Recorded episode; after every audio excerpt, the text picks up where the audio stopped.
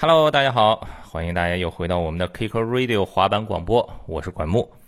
Kick Radio 呢是国内的滑板网站 Kick Club 制作并播出的中国第一个滑板网络广播电台，追溯中国滑板历史，聚焦核心滑手故事，关注滑板社群的不断扩大与成长。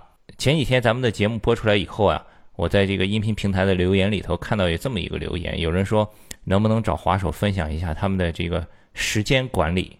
其实大部分的滑手呢。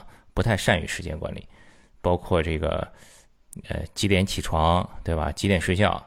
在听这个节目的滑手心里头，我相信自己是有数了。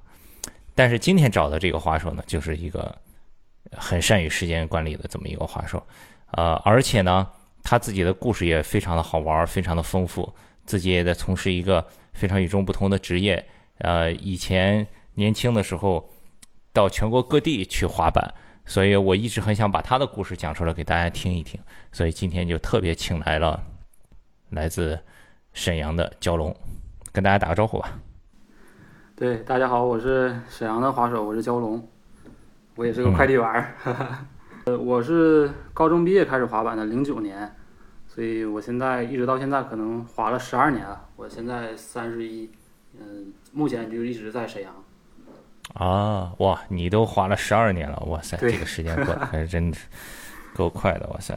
是。嗯，因为今天怎么想起来把这个蛟龙给请过来的呢？因为我很多年以前就知道他，也见过，也认识。对。以前他也去过青岛滑板，对，他也在上海住过。然后我就他的故事也是有点传奇的，就很想聊，一直没有。就是因为前几个星期的时候，我们在微信上。有一次聊天聊起来了，聊起来最近在做什么，他就在分享最近自己，啊，在怎么样练滑板，怎么管理自己的时间，给自己制定什么样的目标。然后我觉得，哦呦，这个还有点意思，我就刚好跟他说，来，咱们来录一期节目。那就从咱们上一次那个微信聊天的这个内容说起来吧。你说说你最近都是怎么练习的？是？其实我现在的状态就是工作状态，然后比较忙碌，忙着工作，忙着滑板。其实对于对于时间管理来说，可能这个是得益于我的工作，因为我的工作是需要呃每天早起，然后嗯到点儿要打卡的，所以早起这个习惯是我的工作给我培养出来的。而且我一般都几点起？呃，我们要求八点打卡，所以差不多我七点十五到七点半之间我就得起来。我们这个工作。拖的点儿有点长，八点上班，可能下班也得七点晚上七点半到八点那样，就基本是十二个小时左右。哇，对，所以想要滑板的话，只能是挤一下时间。我记得你跟我说你是给自己定了一个目标，每一周要滑多少小时，然后你还买了一块这个什么这个智能手表来，是吧？对对对对，是这样，因为。呃，我我买这个手表是因为我工作需要，因为我觉得应该会提高提升我的工作效率。因为呃，我之前就用过一块这种手环，也是华为的，嗯，那个手环还还可以打电话，因为我平时骑三轮车不太方便接电话的时候，就可以拿那个手环去接电话，然后看消息。后来那个手环丢了，我就换了这个，然后这个呢，我发现功能更多一点，它可以记录你的运动时间。然后我就发现其中有一项是滑板，然后就把这个滑板这个运动添加到上面了。然后我就想到用这个手环来监督我滑板，因为我毕竟我现在休息的时间比较少，个人的时间比较少，所以我但是我我不能放弃我的滑板呢，所以我就想到了这个方法啊。每次每次滑板的时候就把这个功能打开，然后记录一下。我给自己定的目标就是每周要至少滑三百个三百分钟。差不多是五，那就是五个小时。对对，那就是周一到周五每天最少一个小时，反正差不多一天得划一一周啊。对对，就是我给自己定的目标是每次至少要滑四十五分钟，因为我基本一个礼拜只有一天休息，所以呃休息的时候我会滑，然后另外的只能是我下班的时候晚上去滑，然后我就把这段时间记录下来。怎么样？这个大家听到这儿应该知道了吧？今天我找的这个嘉宾没错吧？这个时间管理对自己有要求，不是说很随性的随便来的。那就说说最近你所在的城市的滑板情况怎么样吧？最近我看全国各地都挺火的，挺热的，对吧？滑板教学呀，包括场地啊，你们那儿有建新的场地吗？当然，当然，我们这儿应该是从去年开始就滑板的这种嗯氛围就特别好，而且就是也不是说滑板氛围，就是可能是经营的氛围比较好，所以大家都想来就商业氛围特别好。对对对，商业氛围，所以大家都想来干滑板，然后就很快就出现了很多滑板店跟滑板场。新的场地是只是教学的，还是那种呃市政嗯修的，就是给大家没有，滑板的？就是用来做教学用的，而且都是室内的。哦沈阳现在哦可能有有四家室内的场地，哇塞，都是教学的机构，对，吧都？是用来做教学的，对，嗯，那除了这种教学的小孩去学习，就是平时一般出来在街上滑的滑手，跟以前比呢？嗯，这个我觉得其实有点遗憾，就感觉还是像我当年刚开始滑板的时候呃那种状态，就大家还是练平地，而且可能在在东北，就是一个滑手的寿命，他只有一夏天，你这第二年夏天你就看不着这个人了，就是 这个有点意思，对，对，就是可能每一年都会有新人，但是第二年你就看不着了，所以所以就是坚持下来的人很少，就是能一大家一起滑板的，每年都能见着的，可能就是固定的那四五个人、三四个人。嗯，就过一个冬天就没了，没是吧了，？没了，对，死了。不不不是不是不是 不是这意思，就是过一个冬天就找不着了，嗯。对对，到了夏天又出来一波新人，这个还挺有意思。这个跟东北的气候也有关系，冬天实在是也是没法玩，对不对？对对，但是现在室内场地出来有了之后，应该会好一点，因为从去年开始我们才会有才有室内场地，这个要慢慢去经营的。那上一次咱们聊天的时候，你还说你最近想把这个工作给辞掉了，这是为什么呀？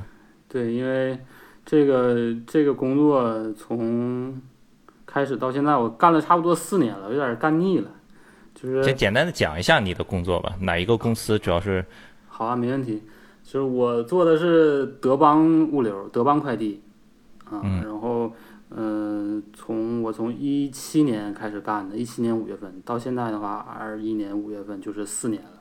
然后我嗯每天、每天工作就是早上八点上班，然后我们会来一个货车，把我们今天要往外送出去的货卸下来，然后安排到每个人，可能我就是负责这个区域，然后我把我的件儿都挑出来，然后装到我的三轮车里，然后我就骑着三轮车去送货，啊，送货基本是一上午的时间，然后送完之后还要去揽件儿、去收件儿，啊，有有的人要发货，去去把他们那个要发的货取回来，装到车里，然后拉回到、拉回到公司，然后晚上的时候就一起再把我们收的这些货装到一个货车上，再嗯、发走，是这样。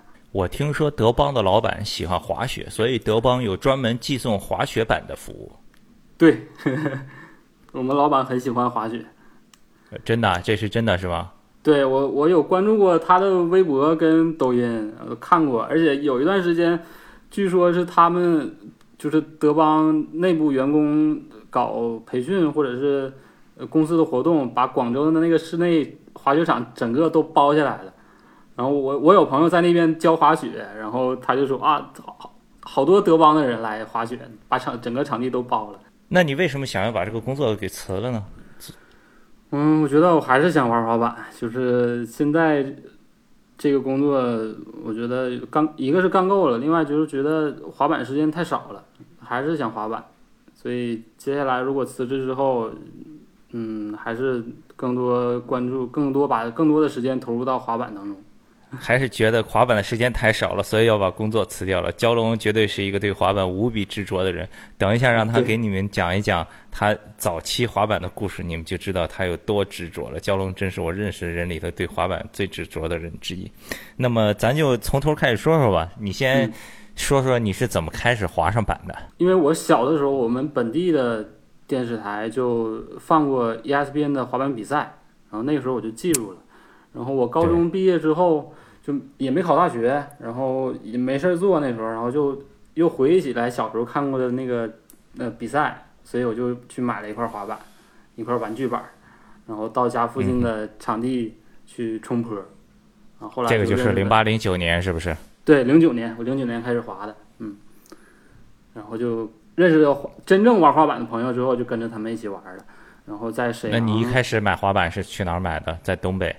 呃，最开始是因为不知道，因也身边没有朋友，就是随便找了个体育用品商店，买了一块玩具板，八十块钱。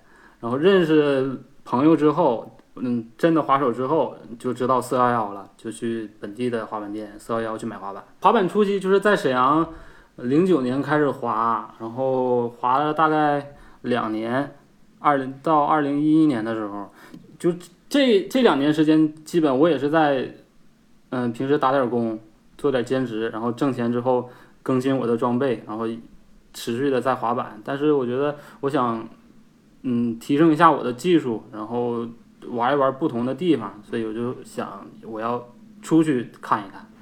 呃所以你离开沈阳的时候是第一站先去的青岛。当时你去青岛的时候，有做过什么准备吗？就是还是说就直接带着板儿就去了？嗯，就简单做了点准备，带了几块板面，然后日常用的东西，然后管我家里人要了两千块钱，我就直接出发了。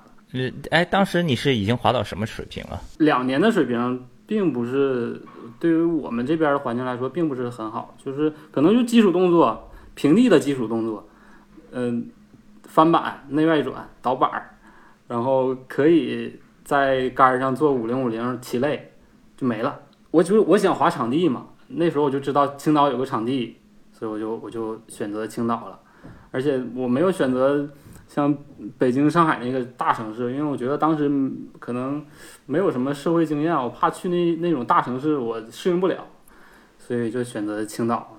那就说说你到了青岛之后吧。那你到了青岛，你这人生地不熟的，你当时青岛有朋友吗？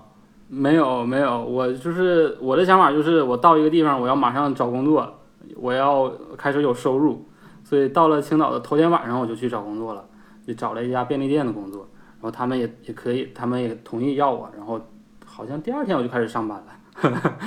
呃哇塞！你就到了青岛以后，马路上看见便利店就进去问要不要呃这个工作的人。对，哇塞！你是问问到第几家的时候，他们说需要？就是第一家，因为我去青岛之前，我把那个滑板场的位置标记好了，把火车站的位置标记好，然后到火车站之后就直就直接往市中心走，因为当时那个地方应该是香港花园，然后就在香港花园附近找了个旅店，找到住的地方之后，马上把包一放，然后就到街上去去找工作，然后就路过一家便利店，然后就我就直接问进去问，你们这儿招人吗？他说招，那好，然后我就聊了一下，然后就可以，他就说你可以来上班，啊，是这样。哇塞！你这个 你这个效率有点高，我天！这个嗯其他的滑手如果想也想去别的城市，这个可以尝试一下这个方法。那当时的薪酬是多少呀？啊，好像两千块钱左右吧，一个月，两千多，不到三千。但是我听说你是晚上是可以睡在住在店里头吗？对，他是公住的，我就睡在那个后边仓库，他有一个小宿舍，上下铺那种。然后我们是早晚班倒的。在青岛的这个滑板的时间是怎么安排的？当时哦天呐，当时就是因为是早晚班嘛，如果我上晚班的话，就是通宵，呃，到直接上到早上。然后有的时候我如果我不困的话，早上我就直接去滑板，直接就坐公交去那个海边那滑板场去滑板。上午的时候就是早上的时候，嗯、也没人，我就就自己，或者是如果我困我就睡一觉，然后下午起来，下午起来去滑板，滑板之后接着上晚班，就直接开始上班，再到第二天早上，然后。这这个是我工作的时候滑板，然后然后就是休息的时候就直接休息的时候就成天就泡在滑板场里，然后在那儿也认识了好多朋友，然后就认识了青岛的李金春，对不对？对春哥，然后李一鸣，呃，后来认识了徐照和袁飞大哥，啊、那认识你也是在那个时候。到青岛的目的，我就是想要练滑板，练习我的技术，所以，呃，只要是不工作的时候，我就去滑板场里，嗯，然后如果有人的话，就跟他们一起滑；没人我就自己滑，就是这样。那个时候就可能经常跟徐照一起玩儿，然后偶尔在板场里边跟他们一起练那个 mini ramp。然后，那你这样的话，在青岛是一共花了多长时间啊？一年底到的青岛啊，大概大概小半年儿吧。一二年五月份的五月底的时候就走了，离开了，小半年儿。后来为什么决定要离开了呢？因为我觉得在青岛那个氛围，我也感觉熟悉了，也有点玩够了。可能青岛也就是那样，那个滑板的氛围，就是那些人，然后滑板的地方就是那几个固定的地方。我觉得我练够了，我的技术，我觉得还想再提升一下，所以我就选择走了，去上海。当时也也有一些社会经验了，所以就直接去大城市吧。我觉得你这个有点像滑板《西游记》，就一路 取经取一路取经打怪，对吧？逐渐的往上走。然后你从青岛的时候走的时候，水平比一开始的刚到的时候这大半年提升大吗？嗯，对，至少我会会滑场地了，我能我能在场地里滑起来，然后会滑 mini ramp 了，然后会了一些新动作，在场地里，因为有地方练了。好，那你接下来就是上海了。然后上海也是一样呗，来之前也是没有什么朋友，直接就来了找工作。对，也是，那个到上海之后，马上找住的地方，住住完之后就就马上去找工作。当时我刚到上海的时候是，呃，应该是六月份，二零一二年六月份，然后就找了一个日式的那种快餐店去工，呃，那种兼职，啊，帮他们炸东西，猪排，然后做咖喱饭。可能干了一个月，然后后来就认识了呃 Top Twice 那帮人，就跟着就就开始跟着周伟帮他忙活一些事儿，然后就去滑板店、滑板厂开始工作了，就不用在那个这快餐店上班了，对吧？对，其实那个时候也不算是在滑板厂工作，就是嗯帮忙，而且其实周伟的话是挺仗义疏财的，他很喜欢结交朋友，那个时候正好赶上有很多。活动上海需要有很多需要其他人来帮帮忙，所以我就去了。那时候记得好像是，呃，冰红茶的活动，那一夏天有好多场，嗯，然后就帮着周伟去做。对，你还比冰红茶来着，我记得，我记得早期的时候你经常参加比赛的，对不对？对，G Shock，还有 City Jam，嗯，那是在上海的时候。但是虽然没取得什么名次，但是也会得到一些礼品，然后。果酱赛的话，现金会得到一些奖励，就是这样。那在上海的时候，一共又待了多长时间呢？上海的时间待的比较长，嗯，能有前前后后能有两年的时间。嗯，就是在呃 Top Twice 待一段时间之后，我就去了 ATD，嗯，ATD 工作了大概能有一年多。呃，滑了更专业的场地，然后又又会了一些新动作。因为本身上海的氛围很好，有很多厉害的滑手，你亲眼能看到他们滑，肯定对于自己提升进提升技术有有帮助的。那你上海待了这两年多以后，之后我就不知道你又去哪里了，好像就没有什么消息了。也是开始换地方了，就是在上海待够了，ATD 不干了，我就去了武汉。也然后哇塞，又去武汉了。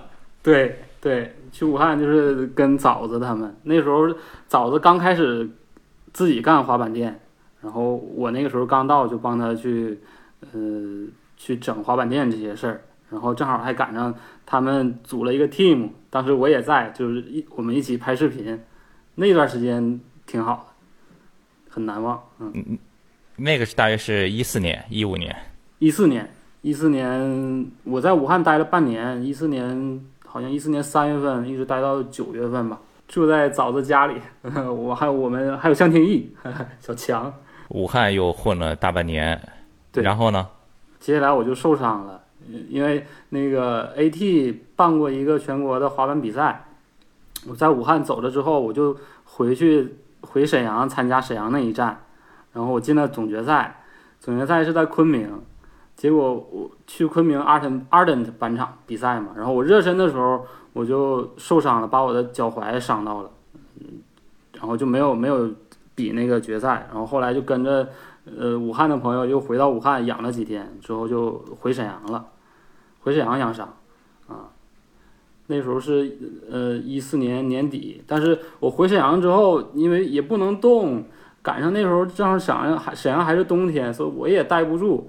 大概养了两个月左右，我能拄着拐走了，我然后我就又回到上海了。那时候 Top Twice 已经不做了，嗯，然后那个场地留给周伟，周伟重新换了一个名字叫 The The Place，然后我就回到 The Place 帮周伟去做事儿。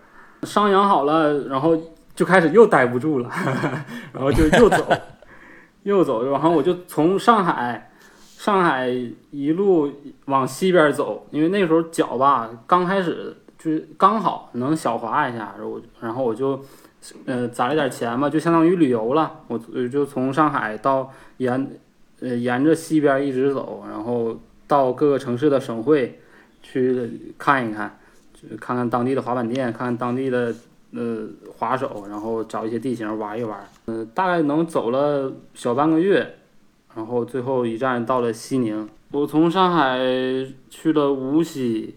然后南京、合肥、呃武汉、西安、兰州，就是这些地方，可能就都待了三四天儿，就全是属于一个旅游，呃玩旅游玩一玩，吃点东西，然后玩玩滑板，去当地的滑板店看一看，拜访一下，嗯。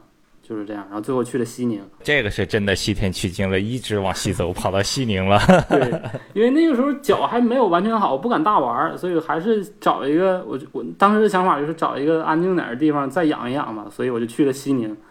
到西宁也是马上找工作，我找了一个国际青年旅社的工作，然后正好还能住在那儿住，嗯，在西宁待了待了大概三个月吧。你应该专门分享一下如何找工作，我觉得可以啊。你这个你这个找工作挺狠的，来你说一说，你为你你都是怎么样才能够快速的在一个陌生的城市找到一份工作？嗯，我觉得就首先你对自己的要求不能太高。你你说你非得要找滑板的工作，但是那个那个时候一一五年一四年的时候，滑板其实滑板的工作不太好找。嗯，不像不像现在，当时可能就只有滑板店，所以我没期望说去滑板店工作，而且去滑板店的话不一定能挣到很多钱，所以就是找那种最好是能找到兼职，兼职的话，你你自己的时间能多一点，然后找那种能够公吃公住的地方，这样的话能节省一些生活的费用，所以比较好找的就是像这种那个便利店的工作，嗯，那个收银。后来就是，如果这这个是一个旅游城市的话，就可以去考虑一下，呃，到那个青年旅店去打工，他们也是会公吃公住，然后时间比较充裕，你自己的时间比较充裕。那你在西宁的这个青年旅社又工作了多久啊？呃，工作了三个月。西宁还真没去过，不知道那边滑板的环境怎么样？也有滑板店吗？呃，对，有滑板店，而且西宁。像那种地方就是比较偏，所以滑手们都比较团结，然后大家都会集中在一个固定的地方滑板。西宁就只有那一个广场，所以每天我们就去那个广场。就是西宁，我最开始对于西宁的印象就是匡威的那个第一部滑板片儿《逆》，我知道西宁了，所以我就去了西宁。然后滑板的地方就是当时他们。匡威那些人，呃，在那个广场上滑。哦，是因为这样，你不说我都不记得了。逆里面还有西宁这段。对。然后在西宁待一段时间之后，也是待腻了，又待不住了。对，然后又又接着走，然后从西宁去了成都，然后贵阳、昆明、大理，也是这几个地方待了待三到五天的样子。然后后后来又去了南宁，南宁待的时间长一点。就是那时候到南宁之后，我就完全没有找工作了，就是就是玩，就是滑板。因为我发现南宁的氛围太好了。当时我就是直接那个包了一个青年旅店的床位，我在这在那儿住了一个月。然后那个青年旅店就在南宁的民生广场旁边，所以我出门我就是民生广场，然后每天跟着他们一起滑。哇塞，你这个基本上中国这些城市都跑差不多了，每一个地方肯定都，而且都很熟啊，这些滑板的这个圈子。对对，因为当时在 ATD 帮他们做销售，也认识了全国各地滑板店的人，所以比较好去交流。那南宁呢？南宁又包了一个月，滑完一个月呢？嗯，南宁就是每天滑板一个月，后来从南宁。也是滑够了，那真那就是真是滑够了，然后就去了广州、深圳，广州滑了几天，去了几个经典的地方，还有板场，然后啊，最后去的深圳，我要挑战一下十五级，哇，对，呃呃没成，我跳了跳了几次没成，就是感觉落差有点大，摔的有点太疼了，后来就放弃了。然后在昆明，昆明一个朋友家待了几天之后，我就回沈阳了。我是一六年一五年年底的时候回的沈阳，回去以后消停了。对，前前后后差不多就走了四年的时间。哇塞，你这要是现在走，你把这一路全都拍成抖音，说不定就火了。对呀、是有可能，就是然后回沈阳以后就找就找工作了。当时为什么就就觉得要找一份稳定的工作了？因为我觉得也走够了，我得我得接着生活了。全国各地差不多就这样了，所以还是回家吧。嗯、所以就找了一个稳定的工作，让我有一个稳定的收入，然后接着滑板。滑板肯定是不能放的。然后没想到工作了四年，现在又想辞工作，又待不住了。对，就是我觉得 赶赶上好时候了，滑板现在是个好时候，我觉得这个机会我应该抓住。我想想办法，就是依依然是接着滑，但是希希望接着靠着滑板的话，再能挣点钱，那那最好了。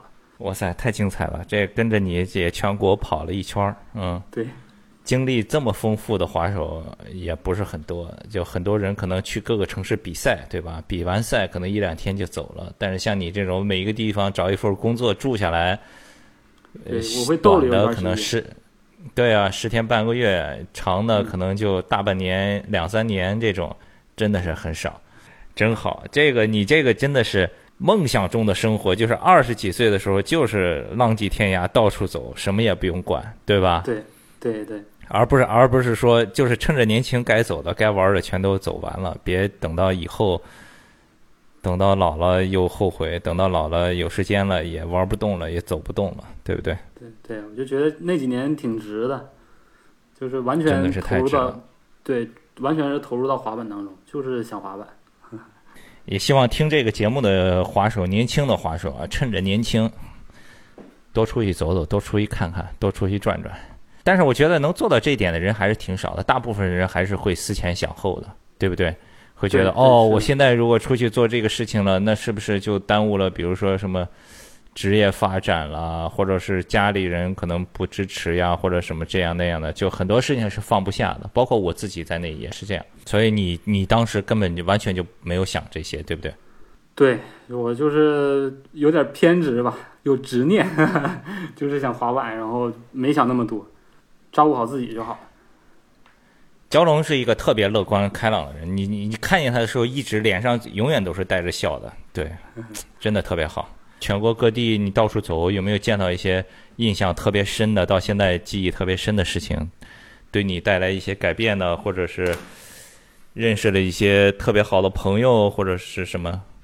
呃，我记得我我去成都的时候，我那个时候见到小黑了。呃那个是那时候小黑是刚开始滑板，呃，我去成都的时候赶正好正好赶上是国庆节假期，然后他们办了一个活动，有一个其中一个项目是抛台跳远，最后就就剩我跟小黑了。当时小黑就是哦，他的他的那种控板的感觉非常好，但是他动作不多，但是控板的感觉非常好，很拼。嗯，然后我就感觉这个孩子啊，好厉害。那当时他也不怎么说话，穿的麻里吧胎的，就是就是滑。但是最后我我还是赢了，哈哈，赢了一千块。对，然后后来可以的，这是赢过小黑的人。然后后来再到上海，就发现啊，他不一样了，就太猛了。就是我觉得他也是应该也是什么都不想的那种人，就是我只想滑板，我想做动作我就去做。然后你原来在青岛的时候，对徐照有什么印象吗？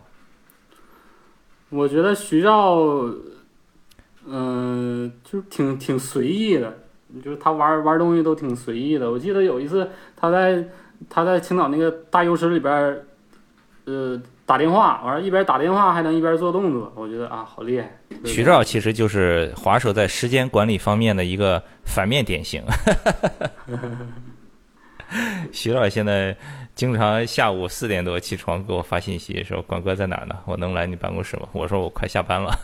”我走了这么多地方，认识了一些人，然后，呃，回到沈阳之后，有一年应该是一九年吧，呃，匡威的 team 要来沈阳拍片儿，然后他们就是找的我，然后我我我给他们介绍了一些本地的地形。啊，对。而且匡威那些人，我都跟他们一起滑过。在南南宁的时候，就是跟阿泽，还有小三呀，就每天就是滑，找地方滑。阿泽挺好的，阿泽不错。对，他也很厉害，也是控板非常好，我觉得。那全国你走了这么多城市里面，你最喜欢的是哪里？我觉得我最喜欢的除了沈阳，武汉。哦，是吧？对。对。武汉是一个很燥的地方，而且那。那边的滑手就是非常街头，那才是真滑手待的地方。哦，是吗？为什么这么说？就是当时我去武汉的时候，武汉的氛围就很好，然后技术也好，然后武汉，呃，朋克之都嘛，然后，呃，就是那种街头的氛围啊，然后音乐的氛围都非常好，经常有活动，嗯。然后早老板本身也是个滑手，也是想法特别多的，武汉回忆很多的，真的是就是每天滑板喝酒，滑板喝酒，然后找地方玩儿。你全国各地跑了这么多地方，滑了这么多年，有拍过自己的片段吗？对，就是我基本每到一个地方都会拍点东西，然后做一个留念，然后而且那个时候，呃，我会。就是每一个逗留时间长一点的地方，我都会留下一个纹身。青岛留的是什么纹身？没有青岛，因为当时没有没有什么钱，我就没纹。然后去上海，上海的时候，上海待的时间比较长嘛，在 ATD 工作了一年多，所以我纹了一个 ATD 在手腕上。啊，然后之后就是武汉待的时间比较长，我就把当时武汉枣子的那个酒吧里有个墙画，上面画了一只青蛙。然后把那个青蛙我拍下来，然后找一个纹身，纹身的朋友纹在手臂上了。嗯，这这是这是武汉，然后去了西宁，对，呃不啊对西宁，西宁又纹了一个，因为当时我我自己的其实挺爱喝酒的，所以喝酒的时候爱吃花生，我就纹了纹了一个花生在手臂上，那是在西宁。南宁待着待了一个月嘛，每天滑板，然后在南宁又找朋友做了一个纹身，我纹的是呃 skate or lost，因为当时有那个呃 thrasher 那个纹身就是 skate or destroy，我把那个 destroy 改掉了，改成 lost，但是用的都是那个那个字体。那你把你这些纹身的照片呀，你也给我发一下，因为每一次我们发这个。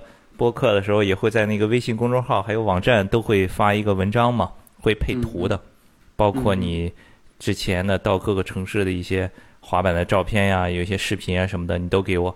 如果大家在各个音频平台听这期音频节目的时候，你想看这些照片，你也可以在微信公众号关注一下 K 歌 Club，你可以搜索 KC Skate KC S K T，或者是在微博搜索 K 歌 Club，或者是在这个。B 站呀，访问我们的网站都可以，我们就会把这些个图片一块儿也发出来，好吧？对，然后差不多吧。你还有什么补充的吗？我觉得也就这样吧。就是我可能想跟现在的一些滑手说，就如果你真的喜欢滑板，那就是想到什么就去做就行了，不要不要顾虑太多，因为有的时候一有顾虑或者牵挂，可能时间就浪费掉了。太好了，这句话说的太好了。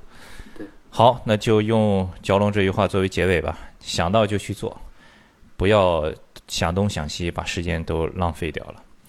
那么也非常感谢大家收听我们这一期的 K 和 Radio 滑板广播。感谢蛟龙跟我们一起也聊了，这是四十多分钟啊。我们下期再见。好的，谢谢你，谢谢大家，再见。